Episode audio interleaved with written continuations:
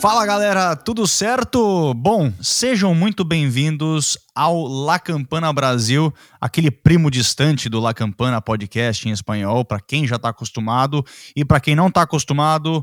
Meu nome é Guilherme Caneneu, sou o host do La Campana podcast, que era feito, o que continua sendo feito em espanhol e em inglês. E agora, sejam muito bem-vindos novamente ao La Campana Brasil, para que vocês tenham todas as informações que vocês já escutavam antes, agora em português. Nós somos o podcast que te dá uma rápida dose sobre as novidades da indústria do entretenimento. E comigo, meu amigo de infância, pode-se dizer assim, Paulo Canova. Fala galera, prazer em estar falando com vocês. Eu sou o Paulo Canova. Estarei aqui ao lado do Guilherme trazendo todas as novidades do mundo do entretenimento para vocês. E esse ano, se vocês já escutaram os nossos trailers, vocês sabem, promete. O mundo dos streamings aí chega bombando. Estamos aí na temporada do Oscar já, diversos filmes, diversas premiações já acontecendo. Vamos falar de esporte também, vamos falar sobre games e vamos trazer para vocês aí sempre um update semanal, por assim dizer, do que de principal acontece nessa indústria que a gente tanto gosta. É isso aí, meu caro.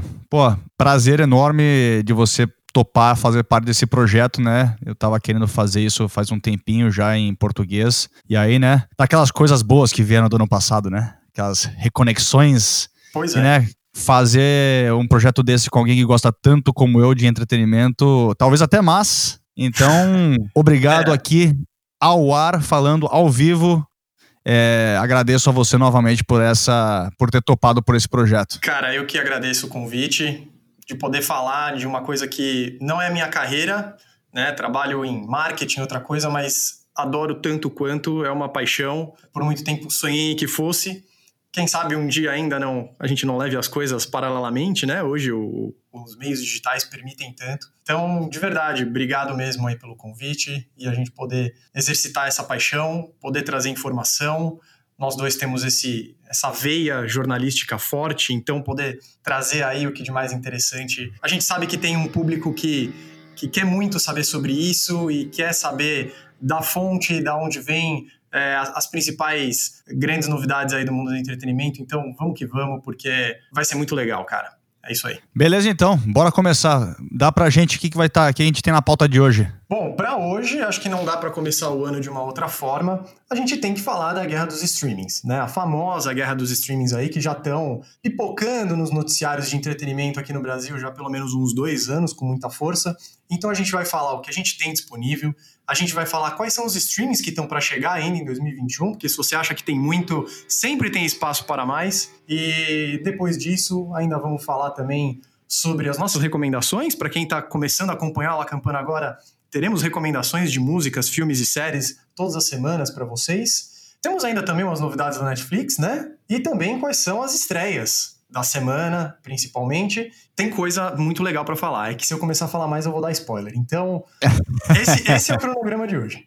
Show de bola, bora começar então, porque, né, o mundo do entretenimento não para, os lançamentos não param, então já vamos dar para vocês, deixar uma lição de casa para quem for nos escutar, para vocês terem já o que assistir, o que se entreterem. É, nessa, na semana passada, na quarta-feira, tivemos a estreia do. Acho que pode se dizer que é um docu-series, né? Uma série documentário Night Stalker, Tortura e Terror, é, sobre a busca de um serial killer. Aí na sexta-feira tivemos a estreia Pai em Dobro, uma produção brasileira da Netflix, com a Maísa. Na sexta-feira também, tudo isso aí que eu tô falando agora na sexta-feira. Sexta-feira, na Netflix também tivemos um filme com Anthony Mack, mais conhecido como Falcão, dos Vingadores, chamado Zona de Combate tem. A minha projeção é que é um filme daqueles bem ação. Talvez seja bom, talvez seja ruim. A crítica não tá falando muito bem, mas eu deixo a critério de vocês. Eu com certeza assistirei. E vocês, ao longo desse programa, já perceberão qual tipo de filme que eu gosto mais. E aí, a grande, grande estreia da semana na Disney Plus, WandaVision, para quem é fã da Marvel, para quem é fã dos Vingadores, essa grande estreia, primeira série da Marvel na Disney Plus, gastando muito dinheiro, também comentaremos sobre isso em próximos episódios. Outra grande estreia, mas agora mudando de stream na Amazon, o filme da Regina King, One Night in Miami, que relata uma noite, não sei se magnífica ou não, porque ainda não assisti o filme. Temos a Malcolm X, temos Martin Luther King, Muhammad Ali. E também, para fechar essas estreias, temos a segunda temporada de Servant, do diretor M. Night Shyamalan, da trilogia de vidro fragmentado e também o grande diretor de Sexto Sentido. na Apple TV Plus. E aí, animado por alguma dessas, além de WandaVision, Paulo? Cara, algumas. WandaVision não precisa nem dizer. Eu, particularmente, quem começar a nos acompanhar vai saber que eu sou um grande fã do, do MCU, dos filmes da Marvel, então depois aí do Vingadores Ultimato, Vingadores Ultimato e também do, do segundo Homem-Aranha com Holland, essa é a continuação do MCU, então depois de muito tempo vamos continuar aí com o universo cinematográfico da Marvel. Então, obviamente, a expectativa tá alta. Eu assisti a primeira temporada de The Servant na Apple TV Plus. Despretensiosamente, não, não tinha expectativa alguma, apenas o nome do diretor e criador, que já coloca expectativa por si só, e a surpresa foi boa. Isso foi na época do início da Apple TV Plus, onde se olhava com um pouco de desconfiança o potencial da Apple em produzir seus próprios conteúdos, mas essa foi uma boa surpresa, então vou querer continuar a assistir sim. E como você já bem disse, One Night in Miami, né, uma noite em Miami, que para quem é mais assíduo aí da indústria do entretenimento e buscou as 10 melhores filmes, 10 melhores séries, foi um filme que figurou nas melhores listas aí dos críticos internacionais, porque esse filme já saiu nos Estados Unidos, mas não saiu aqui no Brasil ainda. Então, por saber que ele foi considerado aí no top 10 dos grandes críticos de fora, naturalmente a expectativa também é alta para esse primeiro filme da Regina King. É, saiu para certas pessoas, né? Porque uh, eu tô aqui nos Estados Unidos e só vou conseguir assistir, é, só conseguir assistir, só vou tentar conseguir esse final de semana, que vai sair na sexta-feira.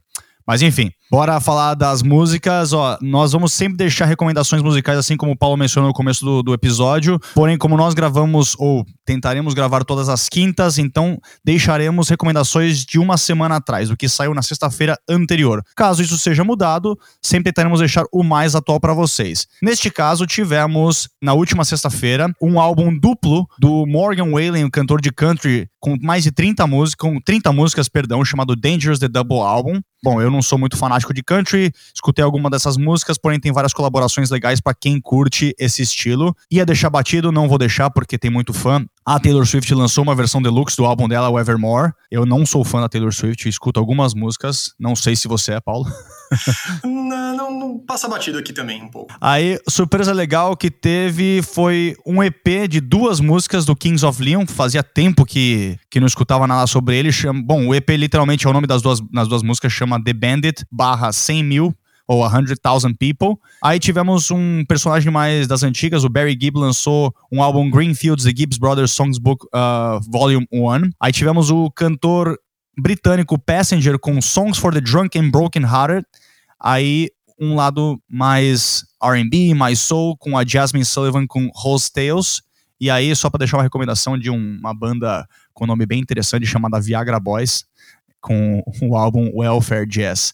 Viagra Boys. Eu, o mais engraçado desse daí é que você entra no Instagram deles e, e eles pedem para vocês deixarem de mandar memes ou coisas sobre Viagra. então, então para que caceta você coloca o nome assim, né? é, quando você falou o nome, eu já pensei em um milhão de piadas aqui, mas é melhor ficar quieto. Cara, se você quer, se você quer evitar memes, se quer evitar ser zoado, primeiramente não coloca o nome assim. Se você quis colocar isso já levando pro lado de marketing por conta de SEO, então você é. vai ter que arcar com as consequências. É, existem algumas pessoas, e eu me incluo entre elas, que a quinta série nunca morre. Então, cara, eu já tive que mutar o microfone porque eu comecei a rir, entendeu? Então, é complicado. Cuidado com o nome que você escolhe. Você tá pensando em abrir um podcast, abrir ter uma banda com seus amigos, cuidado com o nome que você escolhe. Show de bola. E para concluir essa sessão de música, nós iremos criar uma playlist chamada La Campana, Play, La Campana Brasil, perdão. Já existe uma La Campana playlist é, do, do, do, nosso primo de espanhol e inglês, lá no Spotify. Vamos criar uma somente para as nossas recomendações desse podcast. Então, pro, é, proximamente lá Campana Brasil. E começando com as recomendações de hoje, Paulo, o que, que você traz pra gente? Cara, é, pegando carona no, nos lançamentos aí que você estava mencionando, gostei muito de ver algo novo do Kings of Leon. Então, vou recomendar aqui a, a música The Bandit. Realmente muito bacana, foi muito legal. Kings of Leon é uma daquelas bandas que passei uma boa parte dos últimos anos, tirando esse hiato deles agora meio sumido escutando, então quando vem novidade eu já fico feliz e a qualidade sempre é boa. E tem uma outra banda que eu gosto bastante, ela é meio indie, assim, um pouco alternativa, mas ela é muito boa, que chama London Grammar. E eles lançaram uma música nova que chama Lose Your Head. O London Grammar, para quem conhece, sabe que é meio deprê. Eles, eles têm uma pegada meio deprê, mas essa não foi o caso. E gostei bastante de ver o lançamento deles também. Fazia tempo que eu não via nada dessa banda. Show de bola. Você roubou a minha recomendação porque The Band também ia ser uma delas. Então, então quer dizer já, que é fica recom... já fica a recomendação dupla para todos nós mas isso significa que teremos três recomendações ao invés de quatro. Porém, dando aí um pouquinho de um pouquinho de audiência para os músicos e artistas brasileiros, ainda que esse em específico não precise de tanta, tem uma recomendação do Alok com o Daniel Bloom com a música Rapture. Essa é uma versão adaptada porque a primeira versão dessa música é do mundo eletrônico, para quem conhece já sabe, saiu em 2006 pelo, pelo produtor I I-O. Literalmente é I-I-O. E a cantora Nadia Ali.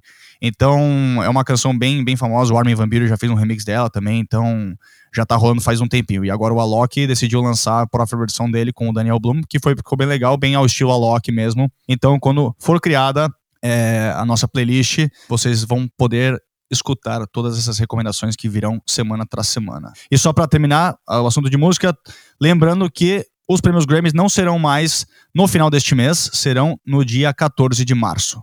E agora dou a palavra para o meu companheiro para os anúncios sobre cinema. Como a gente já falou na abertura, então, já começou a temporada de premiações do cinema. É, na última segunda-feira nós tivemos o Gotham Awards. Vocês podem, inclusive, ver as listas de indicados e os premiados no nosso Instagram. Nós publicamos lá. E agora, para os próximos dias, nós ainda, enquanto esperamos pelo, pelo Globo de Ouro, enquanto esperamos pelo, pelo o Oscars, que foi adiado para o dia 25 de abril, teremos ainda o National Board of Review no dia 26, próximo dia 26 de janeiro. Já tivemos o Los Angeles Film Critic Association Awards e o New York Film Critics Circle Awards. As duas cidades aí mais importantes das premiações norte-americanas de cinema, a Associação de Críticos de Nova York e a Associação de Críticos de Los Angeles, também já aconteceu durante o mês de janeiro. A expectativa agora fica, tanto dessas premiações que já aconteceram, tanto com a do Gotham que saiu essa semana, a gente já começa aí ter uma ideia um pouco mais clara de quem serão mesmo os que estarão ali entre os indicados do Oscars, tanto entre os atores quanto em produções cinematográficas. Vale a pena continuar acompanhando isso, que porque será assunto recorrente aqui no nosso programa e falaremos bastante de muitos dos filmes, provavelmente vocês vão cansar de ouvir, porque tem muitos filmes bons aí que já começam a ser, receber os seus prêmios e com certeza vão dar o que falar ainda no Globo de Ouro e também no Oscars. Com certeza, não. E ainda, tipo, a gente vai tentar explicar de uma maneira mais digerível para vocês, porque até a gente que acompanha um pouco mais leva um pouquinho de trabalho, porque é muito numa, numa questão de adivinhar ou não, e querendo ou não, tudo pode mudar, tudo pode indicar, sei lá. No caso, ano passado, o Joaquim Phoenix estava sendo totalmente é, cotado para ganhar o Oscar como melhor ator, mesma coisa que o Brad Pitt, só que nos Oscars tudo pode mudar, como aconteceu é, no né? ano anterior. É, não, e no ano anterior também com a Esqueci aquela, aquela senhora que tava aqui, quando foi a. que era entre ela e a Lady Gaga, e no final das contas ganhou a Olivia Colman, a Glenn Close. Sim, exatamente, exatamente. É, surpresas acontecem, né? Não, e sempre vai, e sempre vai estar sucinto a isso porque os Oscars operam de uma maneira muito diferente, tanto que hoje aqui na indústria o pessoal nem considera tanto os ganhadores do Globo de Ouro, eles meio que consideram quem tá nas indicações, mas os ganhadores é, é sempre muito diferente. Anos como o ano passado são muito, são muito raros, onde são. o que acontece, todos os ganhadores são, são, são diferentes. Acho que vai Talvez tenham, tenhamos mudanças na lista dos indicados, mas até aí tem muito filme que não saiu, tem muito filme que tá para sair, tem muito filme que a gente nem sabe se a gente vai conseguir assistir, porque, né? Querendo ou não, o uhum. cinema tá fechado, o cinema abre, o cinema fecha. Até aqui nos Estados Unidos está diferente. Bom. No ano passado, a gente teve o, exemplo do 1917, que estava levando todas essas premiações que são de circuitos mais fechados, né? Que nem eu citei agora, que tem a Associação de Críticos de Los Angeles, a Associação de Críticos de Nova York. Eu não lembro se 1917 levou as duas ou uma delas, mas são indicações do, do circuito mais é, cult, digamos assim, dos críticos que fazem as avaliações, que fazem as indicações. Teve um momento aí, às vésperas do Oscar, que se levava a crer que 1917 era o grande favorito. E no final foi Parasita, o que foi uma agradável surpresa, porque para mim, Parasita de fato merecia. É, o páreo estava duro no ano passado, para falar a verdade, mas Parasita merecia. Então, surpresas acontecem e mesmo que a gente tenha fortes indícios, e a gente vai comentar ao longo das próximas semanas, é o que você falou, é um exercício de adivinhação. No final das contas, é, é a gente vai dar opinião, vai recomendar o que tem de melhor e o vencedor é, é o que sair do envelope no dia, não tem muito segredo. É, o que, o que, o que se diz aqui, né? É, podcasts que são muito mais especializados nesse, nessa indústria, que tem muito mais contato de dentro mesmo, é. O que eles dizem é presta um pouco de atenção é, nesse, nessas premiações que vão acontecer a partir do dia 21 de março, que é o Writers Guild of America Awards, que é basicamente para quem escreve roteiro, é bom, basicamente quem, quem os, roteir, os principais roteiristas eles participam dessa votação. Aí você mais ou menos vai ter uma ideia de, obviamente, qual vai ser o ganhador ou os principais concorrentes na categoria de roteiro adaptado e roteiro original. E também você vai ter uma grande ideia na questão do. É, não, é. O, o, o, Writers é mais o roteiro, aí, aí o, o, o, Producers Guild of America Awards, que é no dia 24 de março, você vai ter uma ideia mais ou menos do quais são quais vão ser os indicados para a categoria de melhor filme e qual vai ser o potencial, potencialmente o ganhador de, de melhor filme. Sim. E aí isso, isso obviamente se fecha é, no dia 4 do 4 esse ano com o Screen Actors Guild Awards, o Saga Awards, que é. Uhum. Premia é mais ou menos. No, né? Só que esse, o problema desse daí é que 1917 não concorre porque não tem, não, não tem o que eles chamam de ensemble, né? Não tem aquela atuação conjunta. Então, 1917 era um filme muito bom, só que como os atores, eles têm, eles eram meio que coadjuvantes no, no, no na, totalidade, na totalidade do filme mesmo, né? Então uhum. eles não concorrem tanto. Por isso que Parasita, eu acho que se eu não me engano, ganhou o SAG como o melhor ensemble, que, que, que eles falam. Eu acho aqui. que ganhou, eu acho que ganhou. E aí o BAFTA sempre é depois do Oscars, então é, esse ano vai ser antes. É, então não, é, é eles, a questão do BAFTAs é que se eles vão nomear artistas negros ou não, que é sempre uma, uma disputa muito polêmica. Sim, sim exatamente. Ali. Exatamente. E, e, e, aliás, já que você tocou nesse assunto, é, muito do porquê é muito difícil de prever o que acontece no Oscar é porque o Oscar também, de uns tempos para cá, principalmente de uns dois anos para cá, ele tem sido mais. É, ele, ele, ele, tem uma veia política, sempre teve, né? A gente sempre soube, mas ele tá, ele tá querendo ali trazer uma imagem nova, ele tá querendo é, construir, um, na verdade, desconstruir a imagem que ele sempre teve e ser um pouco mais inclusivo. O fato do Parasita ter ganho no ano passado levantou-se muita discussão sobre ah, colocaram o Parasita para vencer porque agora o Oscar quer mostrar como ele é inclusivo, toda uma questão foi um movimento contra a política migratória do Trump ou não foi? Tem, vai sempre ter polêmica no Oscars, sempre terá polêmicas nos Oscars. É, isso é um caso à parte, mas o fato é que raramente você tem um filme que mereça estar entre os indicados e não aparece lá. Então, no final das contas, a votação ela é muito particular. Né? Eu lembro no ano passado também que eu estava lendo no, no LA Times, alguns críticos que podem votar para o Oscar estavam né, colocando como suas principais apostas, e muita gente de Los Angeles estava colocando Pantera Negra como melhor filme. E, e, no final não passou nem perto, mas você vê que é uma coisa muito particular, é muito particular do lugar, daquele crítico, é muito particular do que está acontecendo no momento. A questão é, como a gente estava falando, é o eterno jogo de adivinhação e, e, não tem muito o que fazer. Acho que vale mais a pena falar e, e, fazer as devidas comparações entre os indicados do que propriamente ficar pontuando erros e acertos de quem eventualmente possa ganhar. Ah, e aí no final das contas o que a gente pode trazer aqui é o que talvez sejam os famosos snubs, né? No final das indicações a gente pode falar, ah, deveria ter sido isso, deveria ter sido aquilo. A gente vai falar muito disso nos Grammys, quando a gente for cobrir com uhum. o The Weeknd, mas isso é assunto para outra semana. Nesse momento, nossa torcida fica para que Babenco seja selecionado para concorrer como melhor documentário nos Oscars do, desse ano. Com certeza. Tá na minha lista, eu vou assistir agora nessa semana. É, na semana que vem eu vou poder comentar um pouco mais sobre ele. Mas a expectativa é grande. Estão elogiando muito a direção da Bárbara Paz.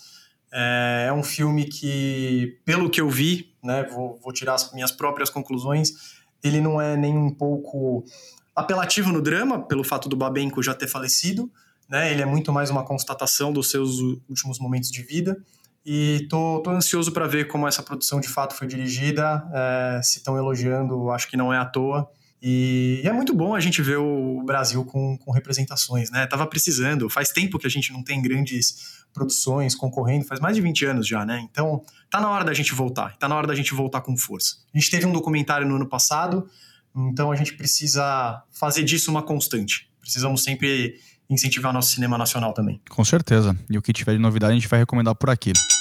Bora começar com os streamings, né? Porque senão a gente vai acabar com o nosso tempo aqui, porque guerra de streamings é um assunto bastante ai, ai. comentável. Polêmico, polêmico. Bom, vamos fazer o seguinte então. Eu vou dar uma rápida passada pelo que a gente tem disponível aqui. Show. E vou colocar os preços também, para caso as pessoas não conheçam a totalidade de, dos principais streamings que temos disponíveis.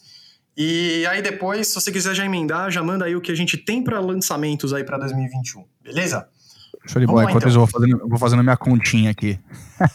é, vamos, vamos, fazer um exercício aí do que vale a pena ser assinado. Acho que essa é a, é a grande dúvida de muitas pessoas, né?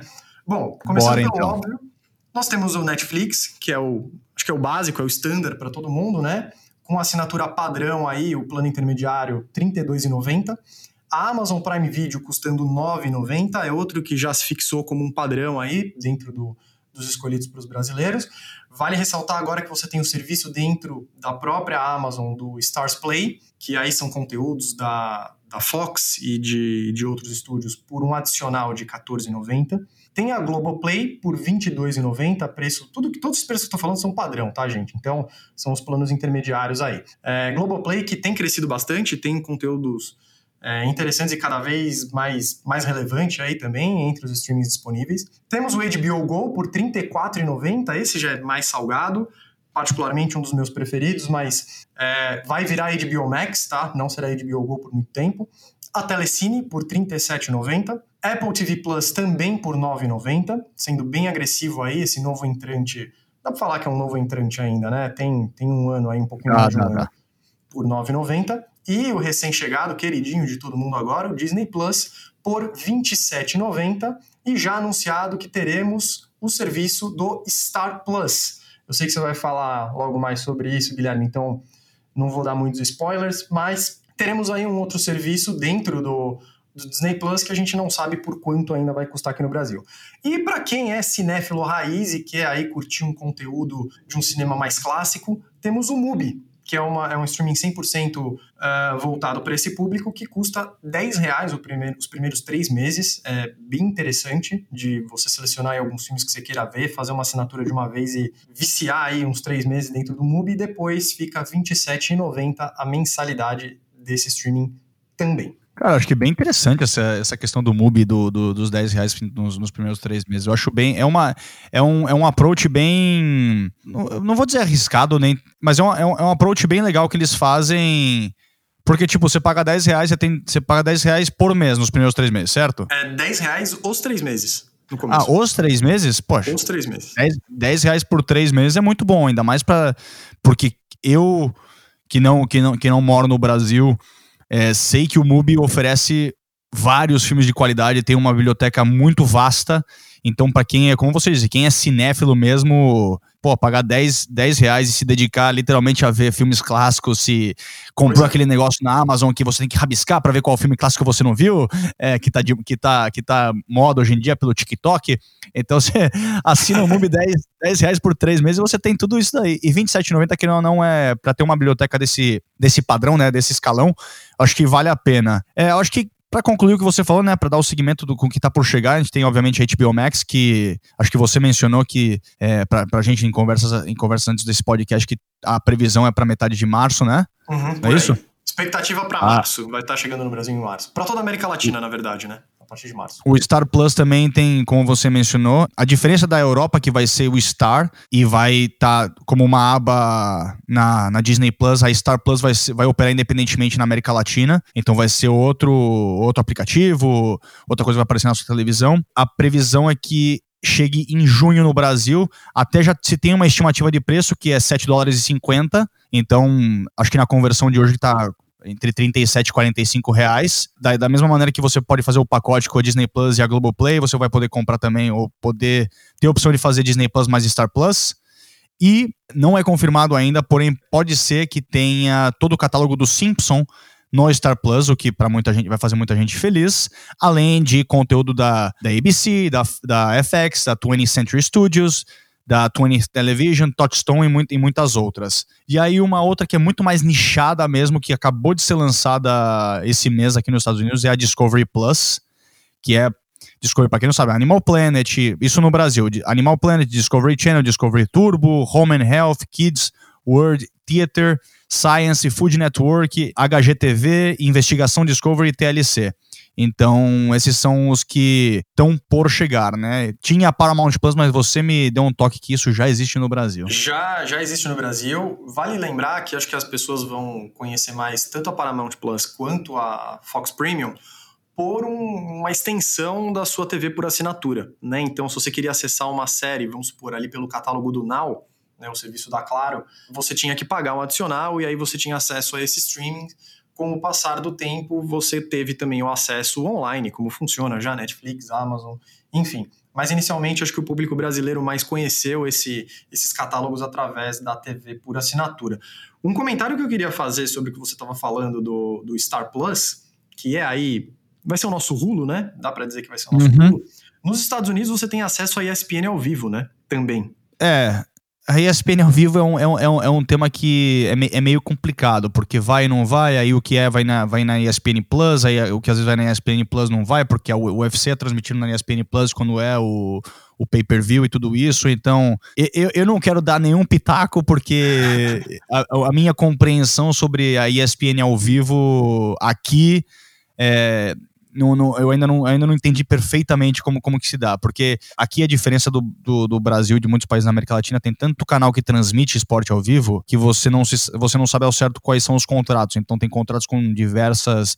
Tipo, a NFL tem contrato com várias é, redes de, de televisão, ABC, Sim. NBC, então fica às vezes muito confuso até para o próprio consumidor entender. Então, a, é, o que o pessoal fala é escolhe mesmo o que você quer. Às vezes tem algumas é, redes de televisão que tem contatos exclusivos com os times que você segue, então o pessoal só fica fixo lá, mas quem gosta de tudo, às vezes opta mesmo por, por escolher a, a rede que, que tem preferência ou o narrador que tem preferência e vai ficar lá mesmo. Então é, é meio complicado. É, e a gente não tem ainda nenhuma informação de que o conteúdo da ESPN vai estar disponível dentro do Star Plus, que por sua vez está dentro da Disney Plus. A gente não sabe.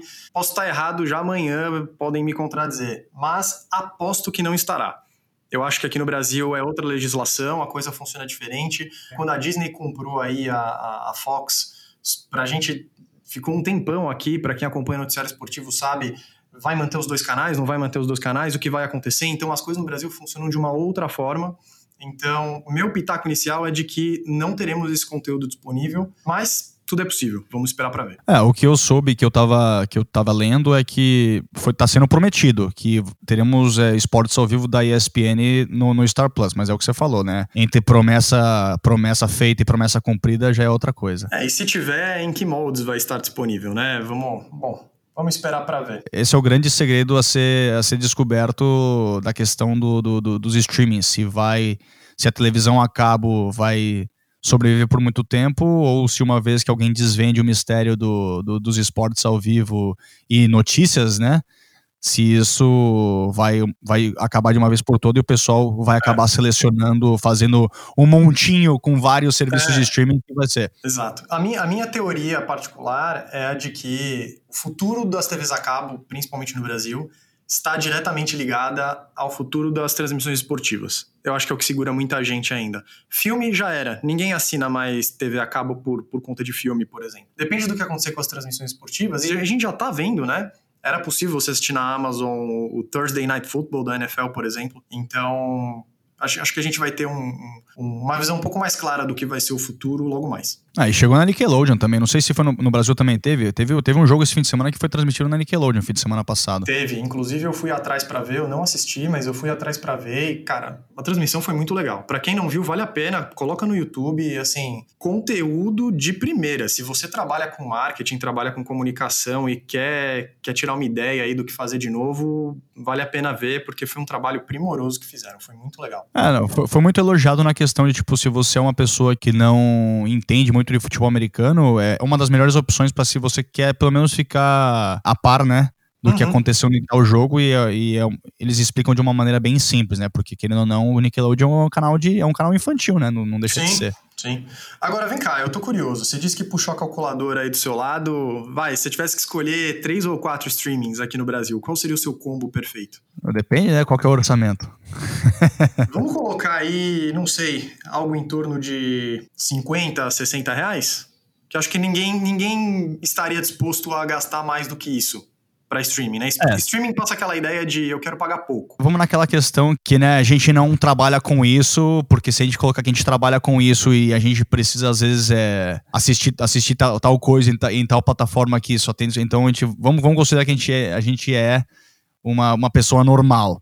É, que, não, que, que, não, que não tem, só, só assina mesmo por, por, por gosto. Então, cara, eu, eu, eu fico com a Netflix. A Netflix para mim é, é, é, fato, porque tá lá e tem muito lançamento. Eu acho que é muito mais simples, interface é top, então é a primeira opção sempre. Tendo a Netflix, eu acho que eu já não posso nem pegar a Telecine, porque já estoura meu, já estoura meu orçamento, nem a HBO Go, que já estoura meu orçamento. Se eu pegar a Disney Plus, o que nesse momento é muito se a gente colocar 60 reais de orçamento, eu, eu, eu faria Netflix, Disney Plus, somente pelas séries da, que estão saindo da, da, da, Marvel, que vai sair uma, uma cacetada de coisa esse ano. E aí eu ficaria entre a Apple TV Plus e a Amazon Prime, porém eu acho que eu acabaria optando pela Amazon Prime. Então, nesse meu budget de. Deixa eu ver se eu não estourei ainda. 9. Fazer aqui, fazer aqui na gravação. 9,90 mais 32,90 mais 27 90 eu já estourei meu budget pra 70. É complicado. É difícil, não é fácil escolher, não. Você tem que escolher uma padrão, que é a das mais Sim. caras, ou você vai ficar entre a HBO Go, entre a Netflix e a Disney Plus, e a partir disso você escolhe as que são mais baratas, que já seja a Amazon Prime ou a, ou a Apple TV, ou se você quiser pegar esses primeiros 10 dias da MUBI, só que eu não sei se chega filme novo na MUBI. Então, é, varia muito do orçamento da galera. Se você tem um orçamento de 100 reais, você consegue fazer um bem bolado bem legal. Faz, faz. Faz um bem bolado bem legal. Mas dá para você dar uma, uma, uma driblada na regra. Quer ver? Eu, por exemplo, pegaria. Já vem. Eu... Já vem driblada. Não, você, vai entender. Eu pegaria. Eu sou polêmico, tá? Com, com isso. A Netflix não estaria nos meus escolhidos. Tá? Depois eu posso explicar um pouco mais por quê, mas Netflix não estaria nos meus escolhidos. Eu ficaria com o meu padrão a Amazon, não abriria a mão da HBO. Eu acho que a HBO hoje tem um dos melhores catálogos junto da Telecine. Se você gosta só de filmes, eu fortemente recomendo que você tenha a Telecine como padrão, mas eu não abriria a mão da HBO. Não estava nos meus planos para 2021, mas depois do Investors Day, que a gente viu tudo que a Disney anunciou aí, é, vai ser difícil tirar e acompanhar tudo que está acontecendo. Então, Amazon, HBO e Disney, e aí entra o meu, o meu drible. Eu acrescento o Apple TV Plus porque eu tô curioso para ver o que, que, eles vão fazer. A gente já tem aí as primeiras imagens, o primeiro teaser de Cherry com, com Tom Holland. É, vai ter uma série bem interessante de ficção científica baseada nos livros do, do Asimov. Enfim, tem aí a segunda temporada de Servant. Eu acho, eu acho que eu, nesse momento eu daria uma chance. Mas ela não entra no meu orçamento, porque aí você pode assinar o Apple One e você já tem a música, você já tem a Apple TV Plus e com isso eu estou economizando, inclusive, uma assinatura do Spotify, por exemplo. Então, eu coloco o Apple TV Plus dentro do meu combo de assinatura que está englobando música e outros serviços para poder incorporar os meus escolhidos de, de streaming. Então, eu fico com esses quatro: Amazon, HBO, Apple e Disney. Se o orçamento for 60 dólares, você estourou por 12 estourei reais. Por 12 reais. é, estourei por 12 reais. Por, por isso que eu tentei dar essa então... driblada. Porque dá, dá para fazer. Se você estiver pensando em assinar mais coisas, você pode ver o que te oferece de pacotes aí, por exemplo, né? É, não, sempre tem aquela questão da, da Disney Plus, né? Quando foi lançado, é 279 anual, você assina e você acaba pagando 23,25 mensal. Sim. Aí tem o como com a Globoplay, que você também pode fazer a mesma coisa. Enfim, vai, tem que ser feito coisas assim.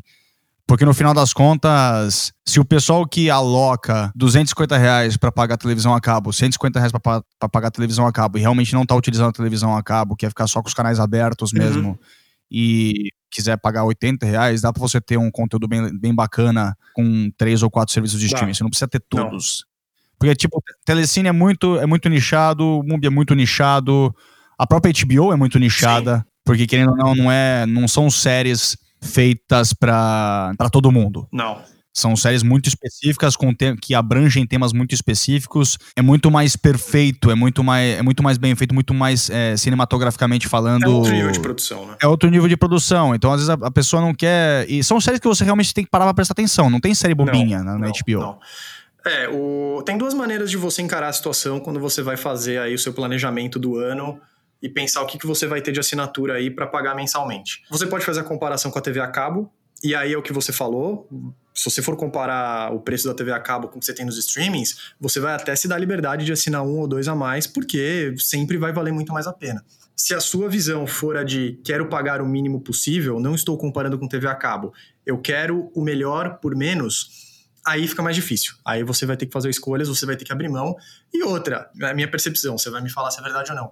Aí nos Estados Unidos, as pessoas já têm o hábito de assinar, cancelar, assinar, cancelar, vai e volta, porque a oferta é um milhão de vezes maior do que a gente tem aqui. Eu acho que isso vai se tornar um novo hábito do brasileiro ainda nesse ano. Eu acho que o brasileiro vai se acostumar em assinar, cancelar, vai e volta. Agora me interessa ver lá, lançou a série que eu gosto, vou assinar por um mês. Eu acho que isso vai, vai ser algo mais normal agora. Cara, o hábito, eu acho que você tá correto. Eu acho que literalmente o pessoal vai, vai vai se adaptar e vai começar a fazer isso, mas a questão é lembrar de cancelar. É, eu já tomei um susto. Eu falo, por exemplo, próprio que eu assinei o Quibi quando foi lançado aqui em abril, que tinha três meses grátis, e eu acabei esquecendo de cancelar, porque não utilizava, e acabei esquecendo de cancelar e fui cobrado o preço que era, acho que eram 5 dólares por mês. Então, é, é, a grande questão, que é uma que é até uma certa estratégia da, dessas plataformas. Você assina e você acaba esquecendo. A Netflix teve uma coisa ano passado que tava usuários que não é, tivessem entrado na plataforma durante alguns bons meses, né? Eles cancelavam a assinatura dessa pessoa porque para eles não servia ter esse assinante, porque nas métricas dele era ruim, porque você tinha uma pessoa que não computava em nada. Então, Nesse caso, eu, eu acho certo a, as empresas faz, fazerem isso do que simplesmente falar, ah, temos tantos milhões de assinantes simplesmente por competir para ver quem é o, o rei do o rei é, dos. Depende, a Netflix pode se dar o luxo de fazer isso, né? Cortar e, e contar com uma contribuição a menos. Tem muitas aí que não. O preço agressivo da Apple, o preço agressivo da Amazon. Eu ainda acho que esses preços no final vão sofrer um reajuste. Eu acho que existe aí a um médio e longo prazo, esses preços eles vão ter que ser reajustados em algum momento. Mas acho que não à toa eles entram com uma proposta muito agressiva. Eu tenho certeza, você acha que quem gere o conteúdo do MUBI ali não sabe que tem uma galera que pega por três meses para pagar 10 reais, cancela, de repente volta com outro e-mail? É lógico que sim, mas é uma forma de você manter a rotatividade, você sempre ter usuários ativos dentro da sua plataforma. Vai muito do objetivo de, de cada plataforma, a gente sabe o quão, quão importante é para a Netflix métricas e dados. Então, isso para eles vale mais do que uma assinatura de um, um usuário que está desativado ali, com certeza. É, não, com certeza, porque querendo ou não, a Netflix não tem papai bancando ninguém, né? Netflix é ela, ela própria, não tem Disney conglomerado bancando, não tem Amazon conglomerado bancando, Apple conglomerado bancando tipo, quer ou não, você falou de reajuste, talvez sim, talvez não, mas a minha, a minha, se eu tivesse que tentar adivinhar ou tentar fazer alguma estimativa, eu acho que se sofrer algum reajuste vai ser bem, bem baixo, porque aquela questão não é uma, não é uma prioridade para eles. Eles querem estar tá lá, eles querem competir, eles querem estar tá na boca do povo. É mais, é mais uma questão de prestígio do que uma questão de receita extra. Porque querendo ou não, não sei que tanto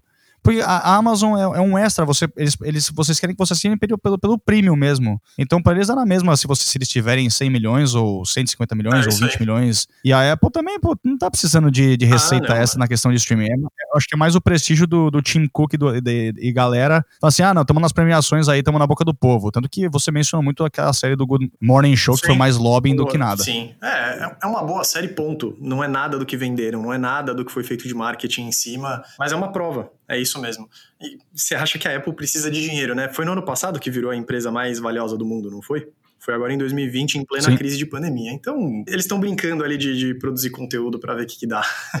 E a Netflix está brincando em produzir conteúdo e para lançar conteúdo, mas aquela dívida ali fica só aumentando. Mas, porém, né, não vamos falar nisso. Espero que, esperamos que a Netflix continue nos brindando conteúdo bom, é, de vez em quando, e conteúdo médio para muita é, gente. É, assim, tinha, tinha uma notinha aqui para comentar. A gente teve essa semana também a notícia de que a Netflix confirmou 71 filmes. Nem todos estão confirmados, mas existe a expectativa do lançamento de 71 filmes para 2021. O ano tem 52 semanas, 54 semanas, não lembro agora. Porra, é, é, é muito filme. E assim, você acha mesmo que todos 71 vão ser bons? É... Não. Já começando pela Barraca do Beijo, que é terrível. Entre outros.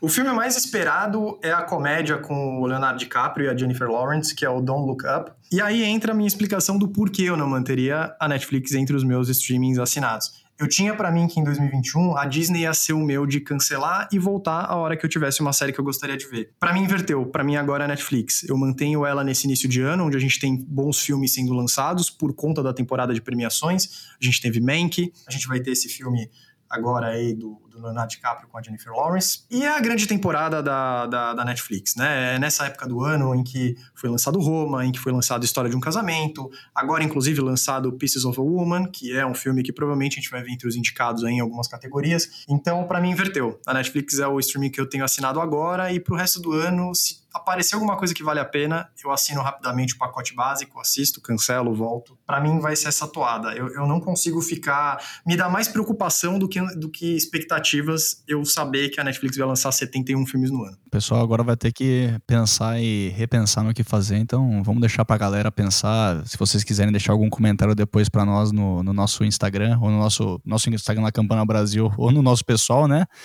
É, a gente fica mais do que contente em responder as suas perguntas ou debater com vocês, né? O debate é sempre muito, muito legal. Com esse tipo de debate é sempre muito ou legal. no Twitter. Também estamos no Twitter, é só buscar por nós lá, lá Campana Brasil, também estamos por lá. Mas é isso aí, eu acho que já deu o suficiente pra galera mais ou menos entender qual que vai ser a, a dinâmica desse podcast aqui, do que, que a gente vai gostar, do que a gente vai comentar. Então, algum último comentário antes da gente encerrar esse primeiro capítulo? Olha, eu quero deixar, já que eu falei da alta temporada de filmes da Netflix, vou deixar recomendação para as pessoas assistirem Pieces of a Woman. Essa semana eu escrevi uma crítica sobre o filme. Não vou entrar em spoilers, mas para quem conhece o trabalho da Vanessa Kirby, mais uma vez ela faz uma atuação primorosa, primorosa. Ela tem que estar indicada para melhor atriz esse ano, com toda certeza. É um diretor novo, um diretor húngaro. Eu não vou me arriscar a pronunciar o nome dele agora, eu até esqueci o nome dele. É, lembrei a semana inteira, agora eu não lembro. Ótimo trabalho de direção, para quem gosta de prestar atenção nessas coisas também. Fica a recomendação para quem ainda não viu assistir. E a partir dessa semana, MCU de volta. Vamos assistir WandaVision, porque a gente vai querer comentar com você, ver os comentários de vocês que estão nos ouvindo, o que vocês estão achando da série para a gente poder falar sobre a volta do MCU e todas essas séries da Marvel que a gente vai ter ao longo de 2021. Show de bola. Acho que a minha recomendação, eu escrevi uma crítica da mesma forma que o Paulo fez, mas eu escrevi sobre Bridgerton, a nova série da Shonda Rhimes e a Netflix. Não vai ser a minha recomendação, mas se vocês quiserem ler a crítica, tá lá. Bem interessante a série. Se vocês quiserem assistir a série também, fica a quesito de vocês. Minha recomendação hoje é uma animação que eu assisti recentemente da Apple TV Plus, chama Wolf Walkers. É um pouco mais infantil do que do que Soul, então não, não esperem nada, porém é uma, é uma animação que levou o prêmio no, no, LA, no LA Film Critic Award Circle sobre Soul, por conta da animação e do, do tipo de animação que é. Bem interessante, bem legal, menos de duas horas, é, pode assistir com a família, é bem interessante. Então essa é a minha recomendação para finalizar esse nosso primeiro episódio do La Campana Brasil. Cara, que alegria! A gente né, trocou essa ideia sobre trazer o La Campana pro Brasil quando você me convidou lá atrás. Que legal tá tirando esse projeto do papel. Estou muito feliz de a gente ter gravado esse primeiro episódio. E ainda mais ansioso, porque não, não, não é marketing, não. Esse ano promete e promete muito. A gente vai ver a indústria se movimentar de uma forma que a gente nunca viu antes, por conta da pandemia, os streamings tomando cada vez mais força aqui no nosso cenário. A gente vai ter um cenário esportivo aí que logo mais a gente vai falar bastante sobre. Então, acho que não tinha momento melhor para a gente começar esse podcast e vai ser muito legal. Vem com a gente que vai valer a pena. É isso aí. Como o Paulo mencionou no começo, filmes, séries, música, games, esportes, talvez shows ao vivo, quem sabe. Tomara. E muito mais. Muito mais. Talvez até algumas entrevistas. A gente tem, proje a gente tem projeção de fazer algumas entrevistas para vocês não se cansarem das nossas vozes aqui. A gente está tentando trazer um pessoal que traga uns insights é, dessas empresas que a gente tanto gosta e tanto ama. Mas enfim, por hoje é só. Paulo, valeu de novo. Valeu, Guilherme. Obrigado a todos vocês que acompanharam o primeiro episódio do La Campana Brasil e até a semana que vem. Show de bola, galera. Então é isso aí. La Campana Brasil, o podcast que te dá uma rápida dose sobre as novidades da indústria do entretenimento. Abraço e até semana que vem.